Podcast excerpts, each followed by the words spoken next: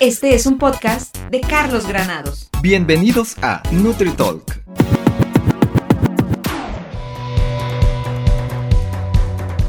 Hola, ¿qué tal a todos? Bienvenidos una vez más a NutriTalk. Soy Carlos Granados, nutriólogo, y el día de hoy tenemos un tema muy interesante. ¿Te ha pasado que últimamente has visto en el supermercado más opciones saludables de aquellos productos que en teoría no son tan recomendables como las galletas, los pastelitos, etcétera?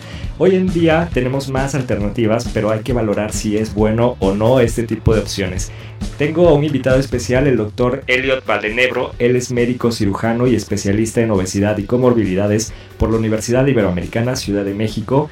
Y hoy está conmigo para debatir justo sobre estos famosos reemplazos o versiones fit de esto y aquello. ¿Cómo estás, Elliot? Bienvenido. Hola Carlos, muchas gracias. Bien, bien. Eh, gracias por la invitación y gracias a todos aquellos que, que nos están escuchando.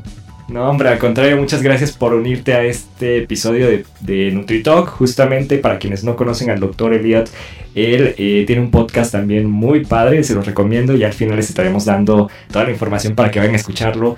Y justo invité a Elliot porque en su podcast tiene un episodio en donde habla justo de estos alimentos, bueno, de estas versiones, ¿no? De ni tan fit ni tan fat, creo con el afán de no eh, vanagloriar y tampoco satanizar este tipo de alternativas.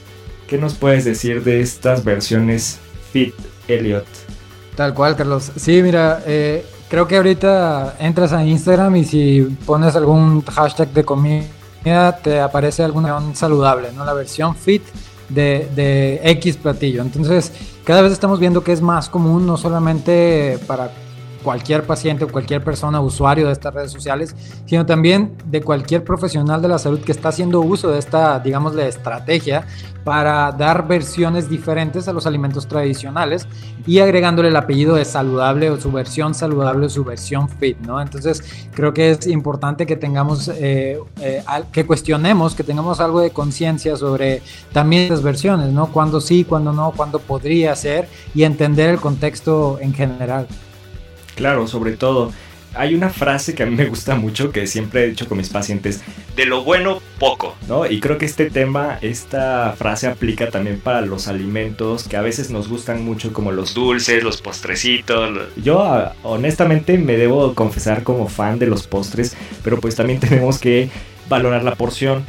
Eh, en este tema, yo escuchaba en tu podcast, Elliot, que mencionabas muy atinadamente que las personas que tienen esta tendencia a lo fit o a la versión saludable a veces tienden a eh, subestimar las calorías que están consumiendo. ¿Podrías explicarnos un poquito a qué te referías con esa parte? Sí, claro, mira, hay, varios estudios ¿no? que se encargan de, o, que se encargaron de estudiar a las personas y de contar lo que comen realmente, ¿no? Contar las calorías de sus alimentos. Entonces, aquellos que realmente su dieta eh, pues estaba basada en alimentos reales, alimentos naturales, o sea que en general su dieta era buena, digámosle así, eh, tendían a pensar que comían menos de lo que realmente estaban comiendo. Entonces, eh, es, es, es, parte del comportamiento alimenticio, digamos. Si yo como bien, automáticamente le resto importancia a las calorías. Entonces, creo que es uno de los inconvenientes de estas versiones fit o versiones saludables, que a lo mejor estoy sustituyendo un ingrediente que tengo preconcebido como malo o como muy calórico, por ejemplo, lo cambio y automáticamente si yo tengo un pie de limón, pero es en vez de harina, tengo avena, etcétera, etcétera, automáticamente le puedo estar diciendo a mi cerebro que no importan ya las calorías, ¿no? Lo cual es un error, sobre todo cuando estamos hablando de metas de composición corporal o metas de disminuir el porcentaje graso. Claro, por supuesto, totalmente, porque las personas dicen, ah, pues como es harina de, avena, es harina de amaranto, pues véngase, dos, tres piezas, ¿no? O a veces incluso con los sustitutos de azúcar también pasa que es, bueno, no tiene el azúcar normal, pero pues viene endulzado con esplenda, con algún sustituto como sucralosa, stevia, etcétera. Y, y, pensamos que puedo darme vuelo y comer todo lo que yo quiera, cuando en realidad no debería ser de esa manera. NutriTalk Y, ahí hay, hay, otros, saltan dos otros dos inconvenientes más eh, eh, con relación a esto que mencionas. El primero es el hecho de que el hacer uso de estas versiones saludables, normalmente estamos satanizando, voy a usar la palabra, cierto ingrediente, ¿no? Entonces, o satanizo el azúcar, o satanizo la harina, o satanizo X o Y eh, ingredientes al decir que voy a sustituirlo por otro. Este es uno de los inconvenientes que a su vez están reforzando conductas como tener un único culpable, ¿no? Tendemos a, a querer culpar solamente algo. Entonces, en lugar de culpar el hecho de que no hago nada de ejercicio o en lugar de culpar que toda mi alimentación, un 90% está basada en alimentos no saludables, pues es mucho más fácil y práctico pensar que el culpable es el azúcar. Entonces busco puras versiones sin azúcar cuando en realidad pues no es lo que, lo que deberíamos enfocarnos y lo que en realidad pretendemos es, es comer bien, eh, más saludable, digamos. Claro, por supuesto, es un tema de educación, sin duda. Yo creo que ahí tenemos mucha chamba, tanto médicos, nutriólogos, profesionales de la salud, para enseñar a la gente que no se trata solo de comer eh, versiones, entre comillas, saludables, sino más bien valorar todo el contexto en el que está inmerso el paciente. Creo que hablar de conducta alimentaria es un tema muy amplio que no nos alcanzaría en un podcast de 15 minutos, Elliot, pero eh, me gustaría así como en breve eh, mensaje que nos pudieras compartir ¿Cuál es tu opinión respecto a este mensaje que enviamos con los productos fit y la versión saludable? Creo que eso es lo importante, el, tener bien claro el por qué lo estamos recomendando o el por qué lo estamos sugiriendo. No simplemente decir, aquí te va la versión saludable de la hamburguesa que, que, que te gusta comer, ¿no? Sino también ver cuál es mi mensaje y cuál es mi intención si mi intención es simplemente dar opciones al paciente, me parece una buena, buena estrategia. Lo positivo, digámosle así, eh, y, de esta forma espero contestar tu, tu, pregunta, de estas versiones saludables o de buscarlas es, en primera, que te estoy invitando a abrir tu mente, ¿no? A entrenar tu paladar.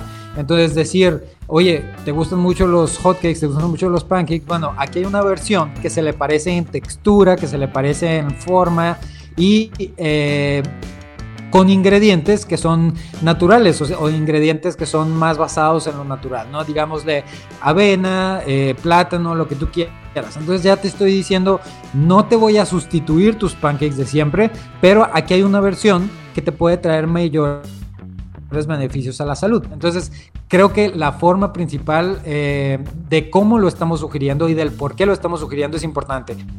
En segunda, eh, además de abrir tu mente a nuevos sabores, lo pruebas y dices, oye, me gusta y claro que lo veo que me puedo estar preparando estos pancakes en lugar de aquellos de, meramente harina. El otro también es el hecho de que te ayuda a empoderarte, ¿no? a a estar consciente de lo que estás comiendo y decir, bueno, ni siquiera sabía que estos pancakes normales que me gusta hacer, en donde nomás está la harina y le echo agua, tiene muchos, muchas calorías. Entonces ya te da un poquito de conciencia alimentaria. Eso es el otro plus. Y el último que diría yo es el hecho de que te lleva a cocinar. Y eso es una conducta que te guste o no y nos guste o no, eh, está asociada a mejor salud. El automáticamente preparar y tus alimentos, ya estás haciendo una comida mucho más saludable que seguramente comer en la calle o esta comida congelada lista, ¿no? Entonces, eh, son, son los plus que yo veo y como te digo, lo resumo así, mientras tu mensaje sea con, con mucha conciencia y decir, aquí hay opciones saludables, pero eh, no dar el mensaje simplemente de sustituir o criticar tu forma de comer y quita todo eso y ahí te va esta versión, ¿no? Tener cuidado con ello. Sí, es un mensaje delicado sin duda porque hablamos de la conducta alimentaria y hablamos de de qué manera lo va a interpretar cada persona, ¿no? A lo mejor alguien puede irse con la idea de que eh, comer de esta manera pues te va a llevar a un objetivo de, cuerpo estético, un cuerpo fit y, de cierta manera pues no es, no es real, ¿no? Eh, creo que hay muchos otros temas detrás para alcanzar un cuerpo estético, no solamente es eh, estas sustituciones y creo que hay que tener como mucha pues sí, precaución con lo que estamos compartiendo. La encuesta. Justamente el día de ayer en redes sociales, en mi Instagram, compartía con mis seguidores una encuesta donde preguntaba si ellos consideraban necesarias estas versiones saludables para sustituir, eh, pues ya sabes, el panquecito, las galletas, las papitas, los refrescos, ¿no? Eh, de cierta manera por su versión light Y eh, me llamó mucho la atención porque el 86% de los seguidores de mi muestra, que son los seguidores, nos decían que no, que no era necesario en su opinión, mientras que el 14% de ellos dijeron que sí, ¿no? O sea, hay quienes apuestan a que sí lo necesitan para perder peso pero eh, habría que analizar, bueno, cuál es eh, el mensaje que tienen, ¿no? A través de sus productos. Me llama la atención porque la mayor parte de las personas dicen, no, no es necesario y creo que es válido, ¿no? Porque involucra temas como educación nutricional, porciones, etcétera. Pero ¿qué pasa con ese 14% que dice, sí lo necesito? Sí, sí, eh, mira, a todos ellos en general, ¿no? Tanto para aquellos que votaron que sí y aquellos que dijeron que no, creo que es aplica para muchas otras conductas, no nomás el hecho de buscar eh, alimentos saludables, entre comillas, o sus versiones fit. Es el hecho de ver el, el enfocarte mucho en el árbol y que no te deja ver todo el bosque que hay detrás, ¿no? Estamos queriendo buscar, como te dije ahorita, un único, culpable, perdón, o bien una única solución, cuando realmente lo importante no es eso, lo importante ya sabemos qué es. Lo importante es comer bien, que un 80% de tu alimentación se base en alimentos saludables, alimentos naturales, y eh, haciéndolo así, créeme que el cuerpo va a dar perfectamente un, un 10 o un 20%, que de repente se me antojó una dona, que de repente salí con mis amigos y se me un postrecito, totalmente el cuerpo lo va a tolerar, ¿no? Entonces se vale, pero no hay que perder el enfoque en lo, en lo, esencial, que es cuidar la alimentación en su mayoría, tus hábitos la mayoría del tiempo, ¿no? No te define lo que haces de vez en cuando, sino lo que haces la mayoría del tiempo, y creo que en ese sentido es lo importante. No te define lo que haces la mayoría del tiempo, como dijiste, no te define lo que haces Claro, te, que haces la mayoría del tiempo, no lo que haces de vez en cuando. Es decir, si yo el 80% de, mis, de mi semana busco preparar mis alimentos y a base de ingredientes naturales o alimentos eh, ricos en, salud, digámoslo así, eh, no va a pasar nada que de repente me coma una porción de pastel, ¿no? Claro, Entonces eso se refiere. Busca que el 80% de tus conductas sean buenas y créeme que el cuerpo va a tolerar el otro 10%, 20%. Por supuesto. Sí, porque luego la gente se va con esa idea de, no, fallé a la dieta, de verdad que eh, se sienten culpables, ¿no? Porque se comieron un pedazo de pan, se comieron una galleta, les invitaron unas papas, están deliciosas. Y, y creo que no va por ahí el tema de satanizarlo. No pasa nada si tú al final de cuentas estás haciendo tu dieta eh, o llevas una, una alimentación saludable, ¿no? Eh, cuidar mucho esos, temas. Y fíjate, Elliot, que el día de ayer también yo les preguntaba a los, a los seguidores en redes sociales, les preguntaba, ¿qué onda? ¿Ya comieron estos productos que son versión fit o versión más saludable, reducida en grasa? Y les preguntaba si sabían bien, si les gustaba la palatabilidad, el, sabor de estos productos. Y fue curioso porque el 39% de los que contestaron la encuesta dijeron que sí les gustaban o que sí sabían ricos. Y el 61% me dijeron, no, Carlos, la verdad es que no sabe igual, no sabe rico. Y yo coincido con eso. Creo que tú lo mencionaste muy bien en, el podcast, digo, en el episodio de tu podcast. Y ahí está, la gente también lo reconoce. Eh, dicen que no saben igual. Totalmente, mira, eh, te platico una experiencia hace que hace unas dos semanas veo una, eh, bueno, también estaba dando clases y una alumna publicó unas de unos brownies, ¿no? Entonces le pregunto, ahora le se ve rico y me pone una carita como de medio asco o así, ¿no? Y me dice, ay, lo que pasa es que es su versión saludable, me dice, o sea, no tiene harina refinada, no tiene azúcares, no tiene bla, bla, bla, bla, bla.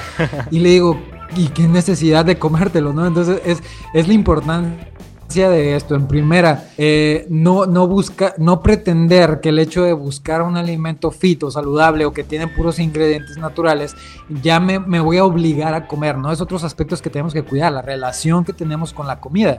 Y obviamente el hecho de obligarte a comer algo porque sea saludable, eh, sin que realmente lo disfrutes o que lo hagas con conciencia, sino que como te digo, te estás obligando, ya estás aquí poniendo en riesgo una buena relación con la comida. ¿Qué va a pasar? Que eh, ante la mínima oportunidad eh, te vas a acabar la caja completa de pan dulce, ¿no? Entonces es la importancia de ir regulando, ir midiendo, sobre todo ir aprendiendo sobre esto. Y la otra es la palatabilidad, como bien lo dijiste, o sea, buscamos, y la industria es nuestro principal enemigo en este, en este sentido, en donde buscamos que todo, aunque sea, entre comillas, saludable, sepa igual a todo aquello que no sea saludable. Es decir, el exceso de sabor dulce, el cómo se siente en la boca, la textura, etcétera, etcétera. Pero aquí realmente no estamos estamos mandándole un mensaje confuso a nuestro cerebro, ¿no? Le estamos diciendo, esto es saludable aunque te produzca el mismo placer que lo otro. Y a esto nunca va a ser negativo, nunca va a ser positivo, perdón, porque simplemente no le estás dando, no le estás enseñando al cerebro. Hay que estar abiertos, como te digo, a probar nuevos sabores, nuevas texturas y más en, relación a alimentos saludables, ¿no? No, no simplemente buscar que todo me sepa igual, eh, porque así no, no, no creamos hábitos a fin de cuentas en este sentido. NutriTalk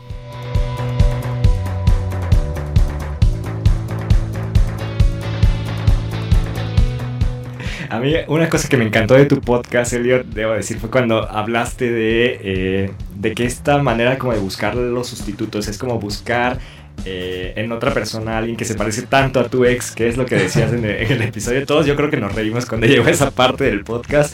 Porque sí, efectivamente, ¿para qué quieres buscar algo igual, no? O sea, en el caso, todos hemos tenido un ex, eh, una persona tóxica en nuestras vidas. ¿Para qué quieres buscar a esa persona en otro que se, en otra persona que se parezca, no? Es lo mismo. es eh, como... Sí, es, es, la parte que más ha recibido feedback.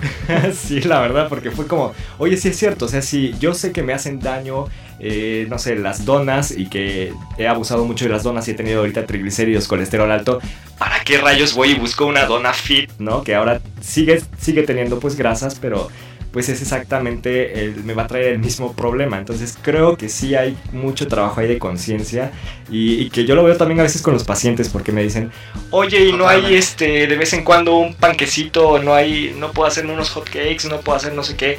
Y, digo, tampoco es como eh, darles esta opción directamente a una versión saludable, sino decirles, mira, si tú lo quieres hacer, hazlo, no sé, ocasionalmente, cada 15, cada 20 días, disfrútalos pero ten conciencia de regresar a tu, a tu alimentación sana, ¿no? Y yo creo que eso es lo que tenemos que, trabajar más, que decirle, sí, te puedes comer las donas eh, de, no sé, tal ingrediente fit, y la gente se va con la idea de que lo puedes ayunar, comer y cenar. Sí, sí, como tú lo dices, es como que es que me dices que te encantan estos, estos tradicionales pancakes ok, disfrútalo, o sea, hazte el espacio y disfrútalo, eh, prepáratelos y demás, gózalo y obviamente sin culpa. O bien decirle, ah, ok, me parece perfecto, eh, pero fíjate que tengo esta, esta versión que la probé, la hice y me sabe muy, muy bien. A lo mejor no te saben igual, pero ¿qué tal si le das, en una de estas oportunidades que tengas, le das una, una,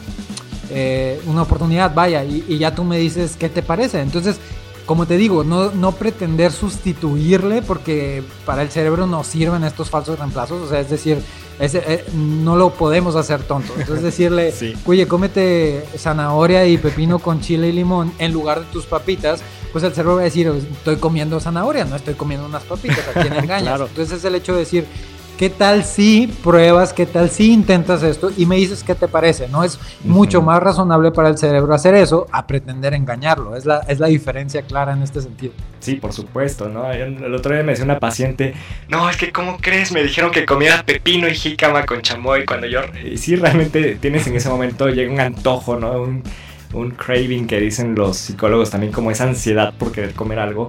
Y a veces el antojo tiene eh, tienen nombre y apellido. Entonces, eh, no se trata de decirle al paciente, no, nunca más en este plan de alimentación vas a comer un pan, sino más bien enseñarle cuál es el tamaño, cuál es la porción, qué recomendación podríamos eh, tomar en cuenta antes de elegir un pan dulce, por ejemplo, o antes de elegir alguna botana salada, ¿no? Verificar ciertos, ciertos componentes, hablar de porciones. Y, entender que no todo el tiempo podemos estar a dieta. Por eso es que luego las dietas no funcionan. Yo he visto que gente que se va muy estricto a un plan así de tantos gramos, tanta cantidad, muy rigurosamente y que es un nutriólogo o nutrióloga les está como satanizando muchos productos, son gentes que tienen más tasas de recaída comparada con quienes tienen una dieta un poco más mm, flexible pero con conciencia. Sí, es la, es la realidad. Las dietas no funcionan. O sea, eso, si hay algo claro en todo lo que se ha estudiado estos años a nivel de alimentación y de patrones alimenticios, es que el pretender que una dieta en donde yo te diga qué comer y qué no, como, como bien lo dijiste ahorita, no funciona. ¿Por qué? Porque no, no estamos viendo más allá, no estamos eh, no estamos viendo el contexto del paciente, no estamos viendo sus gustos, sus preferencias que son fundamentales para la adherencia y sin adherencia no hay éxito. Entonces, eh, sí es una de las cuestiones que tenemos que cuidar sí o sí eh, definitivamente. Totalmente. Pues tenemos una gran chamba con concientizar a la gente, enseñar, ver o vigilar esta parte de la conducta alimentaria y mandar mensajes buenos, ¿no? Yo creo que no se trata de en ningún momento atacar a estas versiones saludables, porque como decías atinadamente, son unas buenas propuestas, tienen su lado bueno también, pero eh, checar nada más que los pacientes no se enganchen mucho con, con esta onda fit. Sí, sí, sí. Eh, aquí en este sentido es como, como dijiste ahorita, ¿no? Mandar un mensaje, pero mandar el mensaje claro del por qué lo estoy haciendo. Tener bien claro tanto para ti como para el paciente por qué es una buena opción. Eh, hay una realidad, ¿no? Sí hay alimentos buenos y malos. Esa es una realidad. Con, relación a qué decimos esto, pues obviamente que aquellos alimentos que su consumo abundante se relaciona a ganancia en salud, es un alimento bueno. Ah, por el contrario, tengo estos alimentos que en exceso me perjudican la, salud. Bueno, entonces ya estamos hablando de un alimento perjudicial para la salud. Entonces, sí, hay alimentos buenos o malos. Lo que sí no hay es alimentos prohibidos o no debería de haber, ¿no? Que es muy diferente el contexto. Entonces, eh, las prohibiciones también le saltan ahí al cerebro, le saltan a nuestra conducta y obviamente generamos en este paciente una incomodidad natural eh, o un miedo a la comida que, como hemos mencionado, pues lleva al fracaso de cualquier patrón alimenticio. Entonces es estar muy, muy consciente de esto. Trabajar mucho en conciencia de alimentación. Se nos fue el tiempo como agua, Elliot. Te agradezco mucho por estos mensajes que has compartido el día de hoy con mi audiencia en NutriTalk. Y por último, me gustaría que nos dieras eh, tus redes sociales, donde te pueden encontrar las personas que te están escuchando en este episodio gracias a ti por la, por la invitación y a todos los que nos, nos están escuchando. Eh, espero que hayamos aportado ahí al menos algo, al menos como, como mencionó el podcast, un poquito de duda, el hecho de, de este espíritu crítico, ¿no? Que te lleve a cuestionar todo lo que ves y no simplemente a consumir lo que te digan, ¿no? Sino preguntar, así sea cualquier, así seamos un profesional de la salud, también que nos digan, que nos pregunten, que nos cuestionen. ¿Por qué? Porque tú eres el responsable de tu vida, ¿no? Entonces esto es fundamental, esperamos haber aportado ahí un poquito en este sentido. Y pues nada, ¿no? Ahí en, redes sociales estoy como DR Elliot Valdenebro.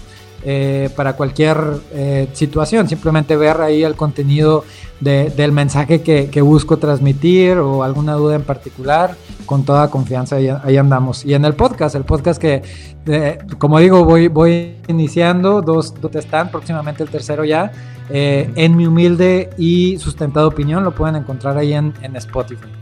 Excelente. Sin duda que has aportado y hemos aportado un comentario muy interesante en este episodio. Y vayan a seguirlo. Tiene un podcast buenísimo el doctor. Yo también soy seguidor de él. Entonces, de verdad que 15-20 minutos muy bien aprovechados del día en estos episodios. Te agradezco mucho, Elliot, y gracias a todos los que nos escucharon y que están reproduciendo hasta este momento los episodios del podcast. Soy Carlos Granados, tu nutriólogo. Gracias por quedarte.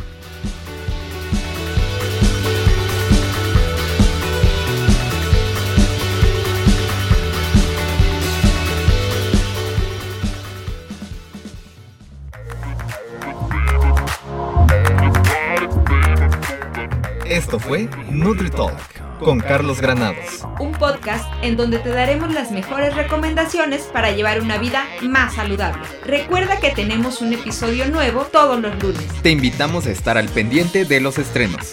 Búscanos en Instagram como Nut Carlos Granados y en Facebook como Nutriólogo Carlos Granados.